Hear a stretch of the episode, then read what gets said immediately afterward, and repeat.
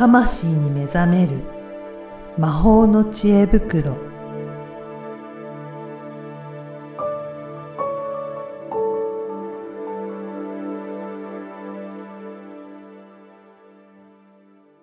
こんにちは、小ラボの岡田です。こんにちは。リアルスピリチュアリスト橋本由美です。ゆみさん、今回もよろしくお願いします。よろしくお願いします。ゆみさん、今回はなんとはい。ゲストの方がいらっしゃるんですよね。そうなんですよ。すっごく素敵な女性の方に来ていただきました、はい。じゃあ、ゆみさんの方からご紹介していただいてもよろしいですか？はい。はい。えっ、と、今日来てくださいました、グレイスさんです。えっ、と、グレイスさんは、との出会いは、うん。まあ、ビジネスでね、うん。出会ったんですけれども、あの、出会った時に、うん。まあ、すごいオーラの方だなぁと、うん本当に思ってですね。で、私からの声をかけさせていただき、ご縁ができた。そんな流れがあります。はいグレイスさん、ぜひ簡単な自己紹介をお願いできたらと思います。グレイスさん、よろしくお願いします。はい、こんにちは。えー中村グレース雅子です。グレースと呼んでください。とはいえ別に私、あの、うハーフとかでも、夫が外国人とかでもなくですね。はいこれも、アメリカで、あの、トレーニングを受けていたときに、うんどうもね、雅子という言葉が発音しづらいらしくて、うん。それで、えー漢字がね、雅子の雅って雅なので、うんあ、じゃあ今日から私のことはグレースと呼んでくださいと、う勝手にんつけたビジネスネームです。うん そうなんですね。はい。グレイスさんは今、お仕事はどんなことをされてらっしゃるんですか？仕事はですね、中小企業の人づくりですとか、あとは、あのーその経験を活かして、えー今、個人向けに商品やサービスを提供していらっしゃる方が、うん。企業さんや自治体とお取引をしたい時の、そのサポートをしています。おーそうなんですね。やっぱりね、そういった企業さん、いろいろ自分でやろうと思っても大変なので、そういったところのサポートをグレイスさんがされてらっしゃってっていうことなんですね。はい。うんじゃあ、いろんな、あれですかね、あのー企業の方と、えーお話しすることも結構あるっていうことですかね。そうですね。いろんな企業の方とお話しすること多いですね。うんうんなるほ。ど。ね、そういったところで、えっと、ユミさんと出会ったっていうことですけど、ユミさんどうですか？出会った時、先ほどもね、すごい、あの、ご紹介いただきましたけど、うん。お会いした時にどんな印象だったとか、どん、どんな感じを受けたとかってありました？いやーなんかね、本当にパワフルだなーっていう、あと声がいいでしょ、はい。あの、ポッドキャストでも伝わると思うんですけど、あの、本当にね、あの、そのプレゼンをね、されてうん、その時いらっしゃって、はい。もうなんかこう、そのスイッチが全然違うわけです。で、ええそして立ち振る舞いうんとか、あの、なんだろう、ちょっと不思議な言い方かもしれないけど、まあなんか女神というかね、女神でもハワイ、ハワイとかにいる、なんかこう、どっしりしたえ、そういう雰囲気の方ですごい素敵だなって思ったんですよね。うん。で、お話を、あの、いろいろ聞かせていただいて、まあ、お茶とかもさせていただいて、そのグレイスさんがですね、実はこの美声を失うかもしれないっていう衝撃的なお話があって、うんこれがすごく私も、あの、うん。心を打たれるうん。お話で、ぜひ皆さんにも聞いていただきたいなと思います。そうなんですね。グレイスさん、何かそういったことがあったんですか？声を失う可能性があったっていう。そうですね。20年前、はい。私がまだ市役所の職員だった時なんですけれども、うん。はい、その時にですね、あの、甲状腺がんが見つかりまして、はい。で、もうリンパ節に転移をしていて、うん。そのリンパ節を除去するためには、あの、生体を動かしている神経うんっていうものも一緒に切らなくちゃいけないと。うんだから、えー声のなくなる確率が、えー90%とうん言われたことがありました。結構高い確率ですね。そうですね。うん。うんその時どういうふうにされてらっしゃったんですか？まあ、晴天の霹靂だったわけですよ。うん。そうですそりゃそうですよね。いや、もう、おすごいショックだなと思いました。うん。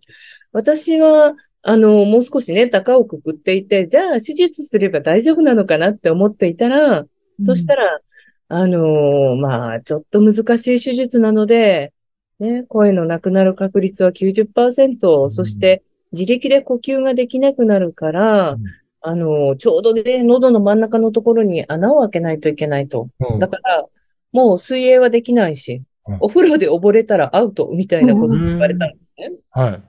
うん。で、その時に、いやー、どうしようかなと本当思いまして、うんでもどうしようかなってね、あのー周りが泣くんで私泣けないわけですよ。うー。うんん。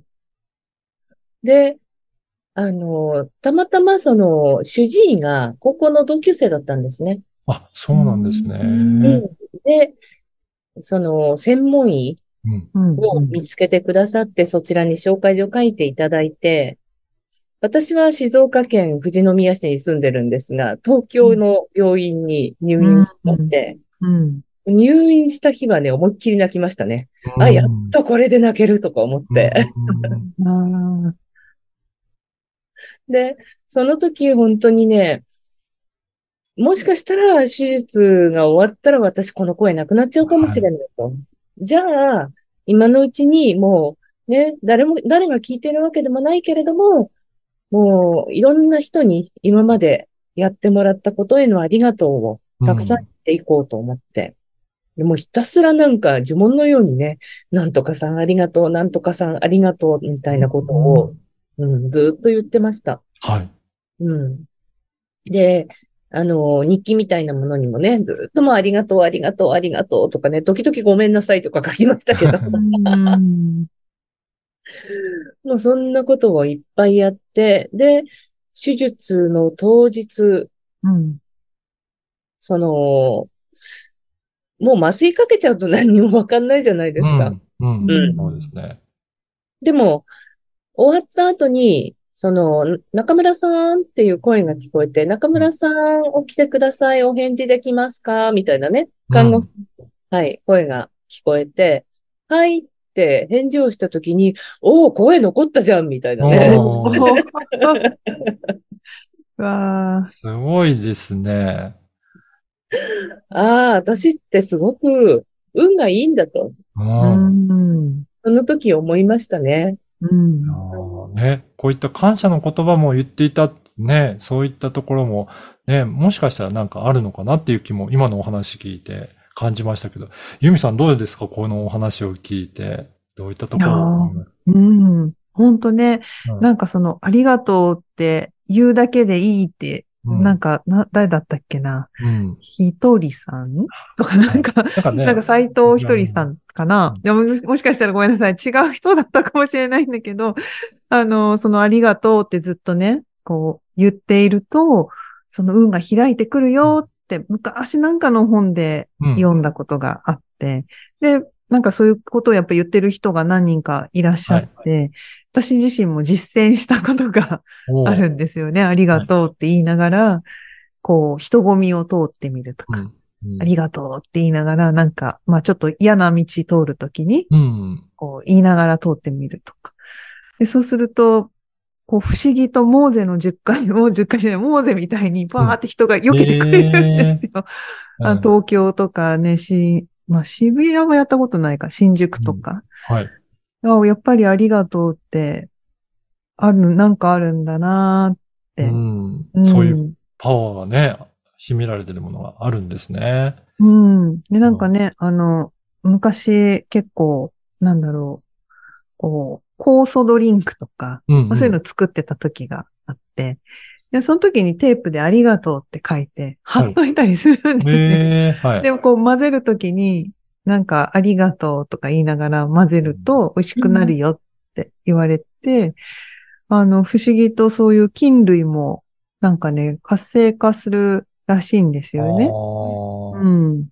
まあ、エビデンスとかはちょっと私はないので、うんあの、こう、正確には言えないけど、でうんもグレイスさんの話を聞いて、うんやっぱりありがとうっていう言葉はすごいんだなと思いましたよ。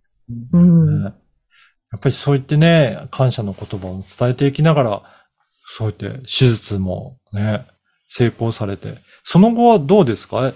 生活面とかでもこ。れも、うん。まあ、20年経ちますけれども、その間にですね、実は私、別に3回ぐらい入院手術をしてるんですね。そうなんですよ。結構大変だったんですよね。は。い。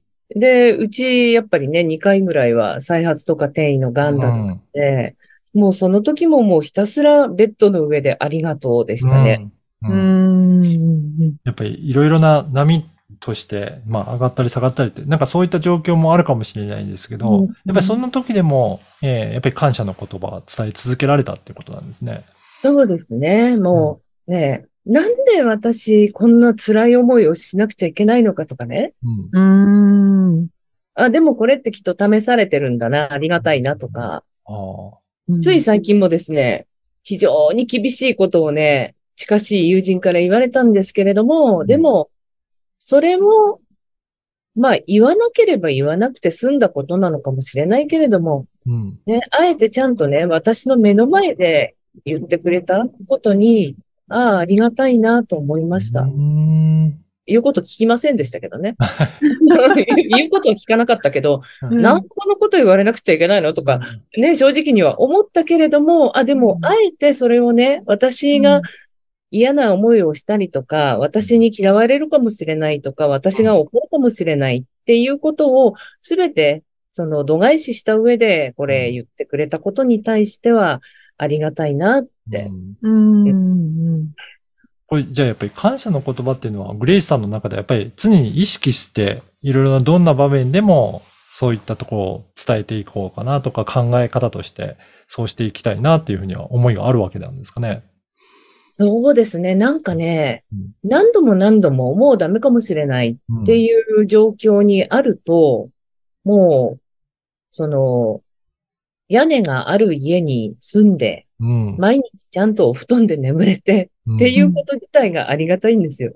はい。いうん。うん。うん。や、なかなかね、そういったところをね、意識できるの、なかなか難しいかもしれないですけど、そういうふうに考えていくと、すべてのこと、いろいろなこと、感謝の言葉が生まれてくるわけなんですね。そうですね。だから、私本当に自分がついてないとかうん、なんでこう、私ばっかりこんな目にとかっていうことを、あんまりね、一瞬思っても、うん。いや、でもなーって。電気ちゃんと使えてるし。はい あれですよね。なんか、その、グレイスさんの場合は、やっぱり体験が伴っているから、うん。こう考え方をそうしようって意識づけじゃなくて、もう、や っぱりどん底を体験しているからこそ、ポッと湧いてくるんでしょうね。自然と、なんか、感謝とか、うんああ、これの、これ、屋根があるからうん。幸せっていうかね、ありがたいなとか、うんうん。いや、本当ね、そういったところが自然と出てくるっていうのが素敵ですね。うん。そうですね。あんまりね、怒るということがなくなりましたね。そうなんですね。これはあれですか？やっぱり経験を積んでいってから、だんだんとそういう傾向になってきたっていうのはあるんですかね？それはあったかもしれないですう。ーん。なんかもう本当に怒るということがなくなって、怒るよりまずは悲しくなったりですね。はい。悲しいのを先に受け止めてしまったりとか、うん。あとは怒るって、傍から見てるとうん。滑稽なんですよ。うーん。実はね。うん。例えばどんな、いや、例えば、あんなに怒って言わなくても、うんもっと冷静にこう言った方が相手は受け入れてくれるんじゃないかとかね。はい。なるほどね。当事者じゃなくて、外から見ると、よりそこが明確に見えてくるっていうことですね。はい、はい。うんうんやっぱりね、市役所に行った時にね、怒鳴り込んできた方々とかいらっしゃいましたよ。はい。でもね、冷静に見るとねはい、なんか申し訳ないけれど、笑っちゃった。本人の前で笑うとね、うん余計疲れるって笑えないですけど、はい。うんで。も、その怒ったからって何か手続きが早くなるとかそういうわけではなくて、ね、な冷静に対応した方が実はいいことあるのになっていうのは外から見ると分かりやすいかもしれないですね。そうですね。だから私自身も確かにね、あ、もっとこここういうふうにしてもらいたいなっていう、うんあの、クレームってあります。うん。うん。でもそれも、その、静かに話すようにしてますね。うんそうすると大抵通るんでね。うんうんうん ね非常にさすがうんグレイスさんです。へえ。なんかね、ユミさんもそういった感謝の言葉とか、さっきもね、いろんな方がおっしゃってるっていうこと、なんかスピリチュアル的にはどうですかね？やっぱりそういったように意識をやっぱり変えていくっていうのは大切なことだったりするんですかね？そうですね。うん。なんか、その、ありがとうって、やっぱり湧いてくる時のうんフィーリングっていうのがすごく大切だと考えていて、はい。まあ、それは祈りとかにも近いんですけど、なんかそ、の、人が持ってる慈悲とか慈愛みたいなのが、うん。なんか出てきてる時なんですよね。うーん。だから、ありがとうって言いなさいなんじゃなくて、うん。ありがとう、要するに、笑顔を嘘でも作ると脳の中で、うん。その、幸せホルモンが出るみたいなもんで、あありがとうってとりあえず言って、あ。あの、ビギナーレベルだったらね、うんとりあえず言って、フィーリングを後からついてこさせるうん。へえ。のは、あの、非常に理にかなっているなとは思いますね。あの、うんやっぱり、眉唾的にね、思ったんですよ。ありがとうって100万回言ってみましたみたいな人とかうんうんうん いて、で、やっぱいいことがありました。うん本当かなじゃあうん私もって言って、数えて、うんあ ある段階まで数えて実験しようとか言って。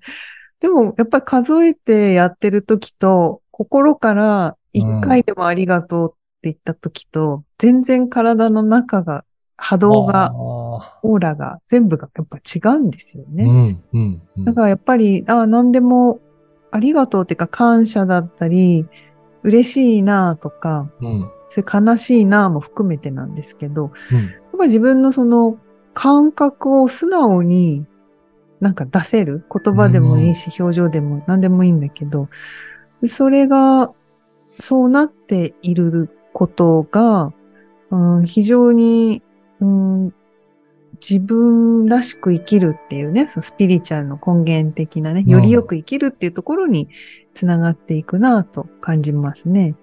なるほど。やっぱりそうなんですね。だからやっぱりそのあたりも本当に心から湧き上がるものっていうのはね、そういった意識も変えていく。なんかすごい素敵なお話だったなっていうふうに思いますね。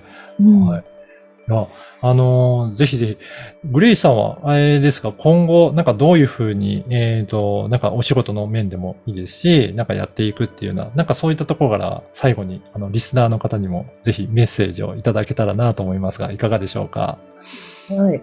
まあ、今後、まあ、仕事ではですね、うんやっぱり、社長さんのサポートうん。というところで、その、人づくりはい。や、うん人でね、悩んでいる社長さんの、あの、力になりたいなと思ってます。うん、うん。うんぜひね、そういったね、人のところでお悩みのあるような社長さんいらっしゃいましたら、ぜひ、グレイスさんのところにもお問い合わせいただければなと思いますので、うんはい、お願いしてきたらと思います。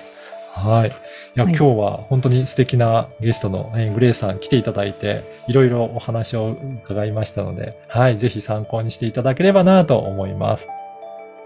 本日の提供は、音から学ぶ英会話、インフォニックスアカデミーさんの提供でお送りしました。はい。グレイスさん、ユミさん、今日はどうもありがとうございました。ありがとうございました。ありがとうございました。